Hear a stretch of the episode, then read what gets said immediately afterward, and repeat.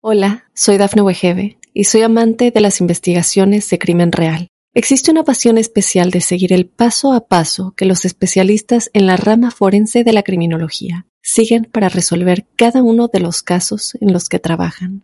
Si tú, como yo, eres una de las personas que encuentran fascinante escuchar este tipo de investigaciones, te invito a escuchar el podcast Trazos Criminales con la experta en perfilación criminal, Laura Quiñones Orquiza en tu plataforma de audio favorita.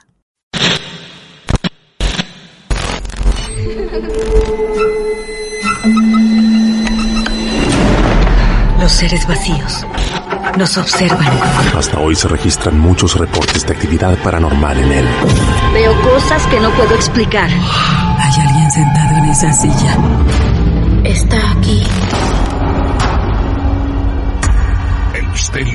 Fundamentado en el silencio. Pero ya es hora de hablarlo entre todos.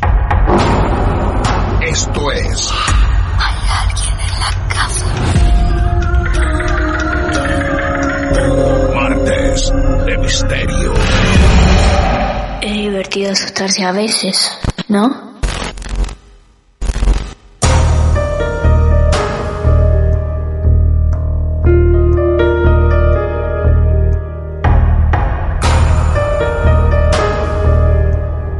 ¿Qué tal amigos? ¿Qué tal amigas? ¿Cómo les va? Bienvenidos, bienvenidas a otro martes de misterio. Que estemos aquí reunidos ustedes, que alguno o alguna haya puesto play o estén sintonizando la radio en vivo en este momento, significa que tenemos otro caso real.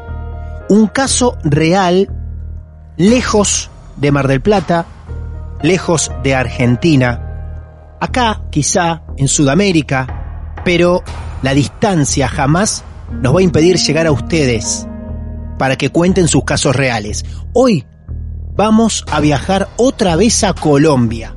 Allí nos está esperando Daniela para contar su caso. Daniela, un beso grande desde Argentina. ¿Cómo estás? Hola Martín, bien, gracias. Bueno, un placer que nos hayas, que nos hayas escrito para decirnos, hola chicos, tengo algo para contar. Así que será muy bien recibida tu historia, que la verdad Desconozco 100%, así que me voy a sorprender con todos los oyentes. Eh, ¿Cuántos años tenés, Daniela? 25, pero lo que me pasó me pasó a los 12. ¿A los 12? Eh, Cuando recién llegué a Bogotá, yo soy de Cali. Vos sos de Cali, mira vos. ¿Y por qué te fuiste a Bogotá? Eh, no, pues más que todo problemas personales porque pues mis padres se habían separado, y entonces madre, mi madre quería empezar como otra vida en Bogotá. ¿En Bogotá?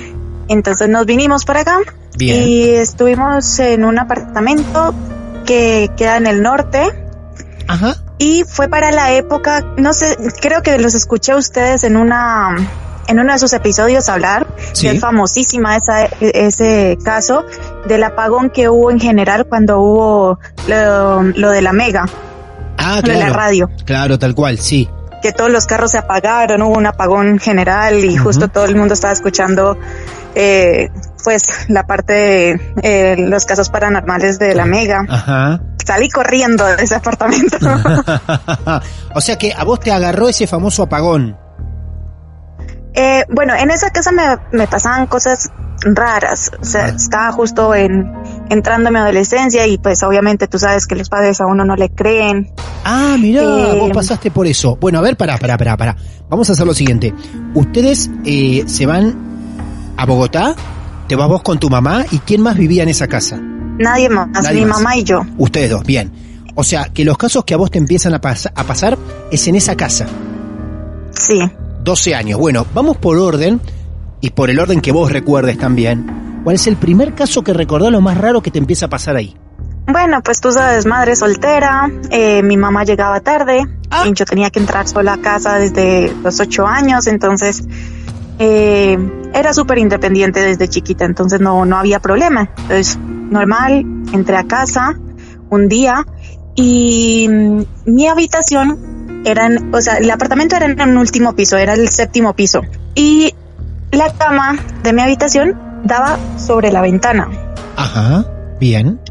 Y, y viste que en esa época uno entraba, llegaba del colegio, entrar a- al compu, a meterse a Messenger, a MySpace, Claro. i5, toda, toda esa época. Bueno, Entonces uno llegué, llegué esa noche, esa tarde a mi casa y el- ah, toda la tarde estuvo bien. Sí. En esa época yo tenía un perro, era un pitbull. Cuando escucho que el perro está jugando solo en, en la sala, yo me, pues, lo llamé, como, como venía a hacerme compañía acá, no sé qué estés haciendo vos por allá, y ahí ya me puse un poco nerviosa. A ver, vos Pero estabas, en, vos no- estabas en tu habitación, En mi habitación recostada sobre la ventana, en Ah. la cama. en la cama. Bien. Y abajo el perro. Eh, No, la- es un no, apartamento En la sala. en la sala. En la sala el perro jugando solo. Sí. Bien. Entonces vi que el perro pues se movía mucho, pues viste un perro, un pitbull, pesa, las Sí. patitas suenan Claro. Y yo como que, ¿ves qué estará pasando? Y lo llamé y el perro vino para acá, para, para mi cuarto. Eh, se quedó conmigo y vi que las luces como que titilaban, pero yo dije, o sea, no me puse nerviosa, sino como que va a haber un apagón, o sea, no, no demora un apagón. Cuando de repente, se- o sea, la ventana de un séptimo piso me tocan como cuatro veces, o sea, literal fue como un toque, tac, tac, tac, tac. Nada, Ajá. me puse pálida, abracé al perro, cogí el teléfono, llamé a un amigo y le dije como, háblame hasta que me quede dormida. Ah, qué impresionante. O sea- ¿La ventana esa dónde daba? ¿A ¿La calle? Sí, daba Ah. a la calle y un séptimo piso, Un o sea, ¿quién me va a tocar en un séptimo piso la Nadie. ventana? Claro, claro. Me quedé dormida y cuando llegó mi mamá salí corriendo y le dije como lo que pasó. Me, y obviamente, nada, estás nerviosa, no pasa nada, es mentira, y esto y lo otro, y yo, bueno, no me creyó. Otra vez, otro día, pasaron los días, no me creían, no pasa nada. Bien. En ese, en ese dormitorio siempre me despertaba a las 3 de la mañana a mirar el espejo. ¿Por qué? No tengo ni idea, pero, pero me levantaba. Y tenía el perro, y el perro siempre jugó solo, no sé, yo lo tengo ciertos videos que el perro jugaba solo y como si estuviera con alguien. Ah, Entonces, claro. nada, en las noches me tocaba tapar el espejo, dormir, Sí. tratar de dormir, y ahí sí podía dormir. Vos sabés que estar que- con el espejo tapado. Mirá qué bárbaro. En algunos Instagram Live que hicimos, en transmisiones de Marte de Misterio, uno de ellos fue con nuestra bruja Lucía que participa. Y justo en una de esas transmisiones especiales que hacemos por Instagram, hablamos de espejos. Y dijo que no es recomendable tener espejos en la habitación. Y Sí. que si no, habría que taparlos cuando te vas a dormir. Es muy loco esto que vos contás. ¿Vos sabías de esa información? Siempre me dio curiosidad Claro, eh, lo esotérico, pero lo tengo como algo que hay que respetar demasiado. tal cual. Eh, me gusta la lectura, las lecturas eh, de misterio y todo. Sí. Y sí, por ahí empecé a leer de que si quieres dormir mejor, deja un vasito de agua al lado de tu, Ah. en tu nochero Claro. y tapa el espejo. Como desde chiquita siempre me acostumbraron como el, el tocador de la nena debe estar dentro del... Tal cual. Entonces, para, vos te acostabas a dormir en esa habitación. ¿Estás, o sea, hoy por hoy dormís también en esa habitación? No, no, no, Ah, no. hoy ya no. No, Bien. yo me, me mudé hace rato ya. Ah, te mudaste. De hecho, sí. De hecho, pues eso fue a los 12 años, más o menos. Yo a los 18 me fui a Argentina, estuve seis Ah. años allá. Mira vos. Soy egresada de allá. Qué bien. De pronto se me sale el argentino hay veces. El boludo. sí. Y, y pues volví a mi tierra hace como un año. Bien. Entonces, em, allá por los 12 años, vos te acostabas a dormir y te despertabas Con el espejo tapado. en algún momento con el espejo, entonces ibas y lo tapabas. Y ahí te dormías Sí. bien. Sí. Bien. Ok. ¿Y cómo sigue esto? Eh, después, pues eso me parecía como cosas raras. De repente, como tú sabes, siempre llegaba a las tardes del colegio a la casa y no sé, se me tiraban un cochecito de los que venían en dentro de las cajas de cereales, esos regalitos. Sí. Eh, no sé, me lo tiraban y yo siempre me maquiné de que era el perro. El perro es el que me los tira, o sea, me trataba de meter en otro cuento de que era el perro. Pero pará, pará, pará. Un segundo, poneme en situación. ¿Dónde estabas vos? ¿Cómo estabas ubicada para que alguien o algo te tire, te revolea así, te tire el, el cochecito para pegarte con No. ese cochecito? No, no, no, no me pegaba a mí. O Ah. sea, la habitación quedaba un corredor. Entonces eh, yo apagaba las luces del, del apartamento, excepto la del corredor. Claro. Pues viste que siempre uno corre contra la oscuridad cuando era Sí. chiquito para que no lo atrape el monstruo. Bien. Bueno, algo así. Entonces yo siempre dejaba ese corredor prendido. Bien. Y desde la cocina como mi puerta daba al corredor, tiraba en ese cochecito. No. Era- ¿Vos- ¿Y vos cómo lo veías? ¿Ingresaba el cochecito en la cocina? No, no, no, no. O sea, la cocina no la puedo ver, solo puedo ver una parte del corredor. Solo veía que el cochecito pasaba. Ah, vos estabas en tu habitación y veías cómo pasaba el Sí. cochecito de la cocina al corredor. Sí. No, por Dios. O sea, y pues uno solo trata de, es como, no, no, no, no Claro. es de lo que tú piensas, es el perro. Y siempre trataba de dormirme con las cobijas hasta la cabeza. ¿Y el perro no estaba? no sé o sea, el, el perro vos lo descartaba después o estaba en algún lugar el perro? El perro, pues el perro como siempre podía caminar por todos lados. Hay veces estaba en la cocina, hay veces estaba en el cuarto de mi mamá. Entonces es como que Claro, tratar de darse falsas esperanzas para no asustarse hasta que llegue mamá. claro. Eh, en otra de esas, y voy a tratar de buscar la foto. En otra de esas hubo una fiesta, una reunioncita que hubo en mi casa ¿Sí? y éramos cinco amigas, no éramos más. Y empezamos a tomar fotos, eh, medio oscura, la sala, el comedor, y se veía como un resplandor entraba desde la puerta y se veía siempre en las, eh, en la pared, hasta que de repente una amiga, es, es impresionante, no sabemos aún cómo pasó. Una amiga que toma la foto, sale ella detrás de nosotros, encima, señalándome a mí, no se me veían las piernas. No, a ver, vamos a graficar. pasó eso, Vamos a graficar ese me momento, re- espera. Eh, eh, Estaban en tu departamento. sí, Bien. Hola, soy Dafne Wegebe y soy amante de las investigaciones de crimen real. Existe una pasión especial de seguir el paso a paso que los especialistas en la rama forense de la criminología siguen para resolver cada uno de los casos en los que trabajan. Si tú, como yo, eres una de las personas que encuentran fascinante escuchar este tipo de investigaciones, te invito a escuchar el podcast Trazos Criminales con la experta en perfilación criminal, Laura Quiñones Orquiza, en tu plataforma de audio favorita. ¿Cuántas amigas eran? éramos dos amigas y dos amigos. Bien, cuatro O personas sea, en total. éramos cinco personas. Dos amigas, dos am- Ah, y Con- vos, cinco personas. Y yo. Bien, eran cinco.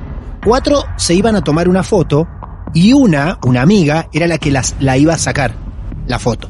Exacto, Por ende, ella no podía aparecer nunca en esa foto. exactamente. Bien, Aparte salía sin dientes, o sea, era similar, no digo que sea la misma porque se veía algo borroso, pero eh, se veía como si no tuviese dientes seña- encima de todos nosotros sí. y yo sin piernas porque se alcanzaba a ver lo que estaba detrás de la sala. Salía una persona, una persona más con ustedes que se parecía a tu amiga, pero no está segura que lo sea. Aparecía una persona más en ese grupo, en esa foto, señalándote a vos, ella sin dientes, por ejemplo, y vos sin piernas. Sí, Así. ahí me empecé a asustar Sí. y empecé a como a investigar, viste que Yo se también pone lo uno haría, como ¿eh? la, la capa de detective Claro. y empecé pues a preguntarle a los porteros si había pasado algo porque ah mira otro detalle que era único único todas las mañanas antes de tomar la ruta del cole Sí. se escuchaba unos tacones una pelota y un silbato siempre a la misma hora que yo salía en la mañana o sea son cosas que en ese edificio no sé qué pasa pero yo le decía a mis amigos acá asustan muchos Claro. decían que sí porque pues nos poníamos a jugar escondidillas y salían pálidos y yo no vuelvo a tu casa, cosas así. Jamás me quisieron contar como cosa qué les había pasado. Ah, ellos, o sea, iban amigos también a tu departamento y le pasaban cosas. Pues escuchaban cosas, decían que sí pasaba algo. Y por más de que yo les decía a mi mamá como, mira, ellos están diciendo eso, obviamente pues No. éramos chicos, no nos creían. Mamá no me cree. Mamá no me cree. No, no me cree. Claro. No me creía. Entonces, cuando empezó esa foto, empecé a investigar y, y me comentaron eh, un portero que estaba, un celador que trabajaba hace mucho tiempo ahí, que no pasó en mi casa, pero sí la del lado, que una señora tenía un bebé y que de repente eh, ella quedó, o sea, dejó el bebé durmiendo y se fue ella a la habitación a- y se quedó dormida. Sí. Y en ese instante como que el nene dio vueltas y vueltas hasta que quedó bajo, boca abajo Sí. y, se ahogó. Que los gritos de esa señora eran, de- eran agonizantes, Ajá. no podía revivir al nene y eso, pero yo me puse a investigar y yo decía, pero un niño no queda en pena, ¿no? ¿Cómo va a sonar unos tacones? ¿Cómo? O sea, Claro. me pongo a pensar y le pregunté al celular como que, ¿y eso hace cuánto fue? Yo tenía 12 años y eso fue eh, 5 años antes, Ah, cuando vos tenías siete.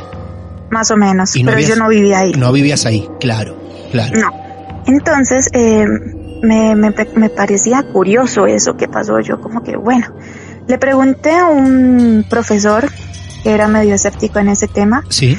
Me decía, la única forma de que un niño pueda quedar como penando es porque lo han aferrado mucho a la tierra, lo han llorado mucho, no lo dejan irse. Y me dice, y yo le dije, pero ¿por qué me atormenta a mí? O sea, porque yo. Me dice, no, está buscando algo. Está, eh, no sé si busca ayuda o qué hacer, cómo hacer. Y entre en esas, ah, tenía una tía pariente que es medio escéptica también y no me le podía acercar.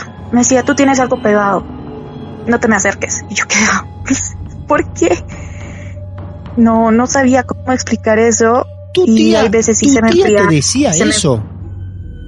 Sí. Qué bárbaro. Entonces yo decía como, ¿cómo ayudo? ¿Qué hago? No sé qué hacer. Me, me estoy cagando del susto. Y, y un día, yo tengo cinco sobrinos de hermanas mayores. Una sobrina se quedó en casa, pero era una, es una bebita, tiene, tenía en ese entonces cuatro años. Cuatro años, eh, un día estábamos, yo estaba, era como un domingo, me imagino, más o menos un sábado, un domingo. Me quedé en mi habitación tranquila cuando escucho que mi mamá pega un grito y me asusté, salí corriendo, ¿qué pasó? Me dice, tenía a la nena entre brazos, me dice, ahora sí te creo. Yo, ¿qué pasó? Me tocaron la ventana como siete veces, tanto así que Mía se llama, preguntó que quién era, quién es. Por Dios. No, ese fue Le el tocó a susto. ella. Escúchame, escúchame una cosa, Daniela. ¿Le tocó a ella en el mismo cuarto donde estabas vos o en el cuarto de ella? No, en la habitación de ella. Ajá. La eh, ventana era chiquitita, era mucho más chiquitita que, que la mía. Sí. Fue un golpe como tac, tac, tac, como si alguien tocara la puerta, o sea, Claro. no podía ser un ave No. golpeando nada. Claro. Ella es tanto el reconocimiento que hace de esos golpes que también se da cuenta tu sobrinita. La nena, Claro. Tu mamá también lo escucha. Sí, lo escuchó y pegó el grito en el aire y dijo, no, de aquí nos vamos, de ahí nos fuimos a quedar a la casa de mi hermana, Ah. a vender el apartamento y ahí nos mudamos. Pará, nos pará, mudamos Pará, Esa- ese hecho, ese hecho toma la decisión tu mamá después de lo ocurrido de irse Sí. directamente. Sí, Qué barbaridad. claro, ¿eh? yo le decía, me, me decía, yo no te creía, pero porque pensé que eran cosas de niña, pero Claro. me estás diciendo que sí. Aparte, cuando me puse a investigar era algo raro porque en el sótano donde se guardan los autos, se veían huellas en las paredes, como si alguien caminara en las paredes. Era súper raro y yo siempre mm, no pregunté de a mucho por miedo, Sí. pero yo siempre me ponía a pensar y me daba mucho susto bajar al sótano sola, a bajar la basura, cosas así. No podía. Ah, bueno. Hola, soy Dafne Wegebe y soy amante de las investigaciones de crimen real. Existe una pasión especial de seguir el paso a paso que los especialistas en la rama forense de la criminología siguen para resolver cada uno de los casos en los que trabajan. Si tú, como yo, eres una de las personas que encuentran fascinante escuchar este tipo de investigaciones, te invito a escuchar el podcast Trazos Criminales con la experta en perfilación criminal, Laura Quiñones Orquiza, en tu plataforma de audio favorita. Ah, bueno. Se veían huellas como que alguien caminaba típico por las paredes. Sí, Ajá. hasta en el techo se veían. Y huellas de personas, o sea, te Claro. digo, se veía exactamente la huellita, o sea, de un pie sucio Ah, de pie, un adulto. pie descalzo. Sí, Pie descalzos sucios en el techo y en las paredes. y nadie hablaba de eso. Yo, yo como que hacía medio la pregunta retórica y nadie me contestaba nada. Ahora el edificio lo reformaron del cielo a la tierra, pero pero antes no nadie contestaba nada. Lo mucho que me contestaron fue lo del lo del bebé que murió al lado y el celador hizo como un comentario de igual aquí han muerto varias personas porque era un edificio donde vivían muchos ancianos. Ni siquiera con la foto me había creído mi madre, que yo le mostré la foto. Y ya después cuando en serio le tocó le tocaron la ventana a ella y eso que no era ni siquiera de noche, ponle era 6 de la tarde, 5 de la tarde. El grito que pegó dijo, mi hija tenía razón, vámonos. Y ahí le creímos a Daniela. Ahí tuvo que ocurrirle un hecho a mamá notorio para creerle a Daniela. Claro, ahí sí me creyó. Igual hay muchos, hay, hay muchas cosas. Acá en Colombia hay muchos mitos y muchas leyendas en donde uno dice, bueno, son mitos, son leyendas. Pero cuando en serio te tocan, uno le, le da como esa risa nerviosa, pues a mí personalmente, y trato de que sea real y que vean. O sea, me tocó recopilar todos los hechos hasta que le tocó a ella para que me creyera. Tal cual, tal cual. Desde que te fuiste de ahí nunca más pasó más nada. Pues a mí personalmente no. No. Pero por ejemplo, teníamos un, una reunión en una finca que, que es familiar y la señora que cuida allá dice que siempre ve los niños pasar, unos niños pasar y hay un celador. El celador sí lo he visto, Ah, porque siempre pasa en la noche, no ves a la persona, pero ves una linterna. ¿en serio? ¿Ves eso? Eso es, es impresionante, pero igualmente es como, como que te dicen, si no les haces nada, no te van a hacer nada. Él Claro. simplemente está cuidando. ¿Viste esos mitos de, de, de los, de la gente que vive en el campo? Claro, las leyendas, sí, claro. Y, y yo decía, no, imposible. Cuando en serio me tocó ver a mí la luz y que no había nadie detrás de esa luz, porque intentas ver y no hay nadie y que camina hacia el monte, se te ponen los pelos de punta. Uno es como, me voy, gracias. Qué bárbaro. Bueno, venías un poco entrenada de tu otra vida en ese departamento, pero no deja de sorprender. Ah, no, sí, igualmente a mí me tocó pues hacer una serie como de limpieza para ver porque parecía que el nene estaba pegado a mí después de eso. Ah, ¿tuviste que hacerte vos una limpieza cuando te vas del Sí. departamento? Sí, porque el nene Ah. seguía pegado a mí. ¿Y cómo seguía pegado a vos? ¿Qué pasaba? No, o sea, yo no sabía.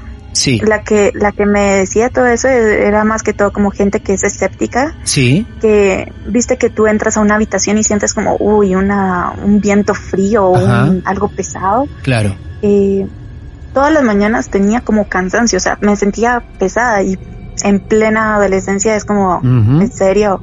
Eh, entonces, pues preguntaba, decía, por ejemplo, mi tía me decía como que, nada, hacete un baño con tales plantas, eh, da unas plegarias y ya te liberas, porque no es que sea una energía maligna, maligna, pero sí es una energía pesada. Es una energía, claro. Y son pesadas, sí. Igualmente siempre antes de entrar a casa la idea es como dejar esas energías afuera porque hasta tú caminando por la calle se te puede pegar cualquier cosa. Ajá, ¿y qué, qué haces para sacarte un poco esas energías? ¿Qué método utilizas? No, cuando entro a casa es como más que todo ser agradecido con Dios Ah, está mm, bien. y tratar de como como agradecer que llegaste bien a casa, que te proteja y y ya, o sea, eso me ha servido un montón.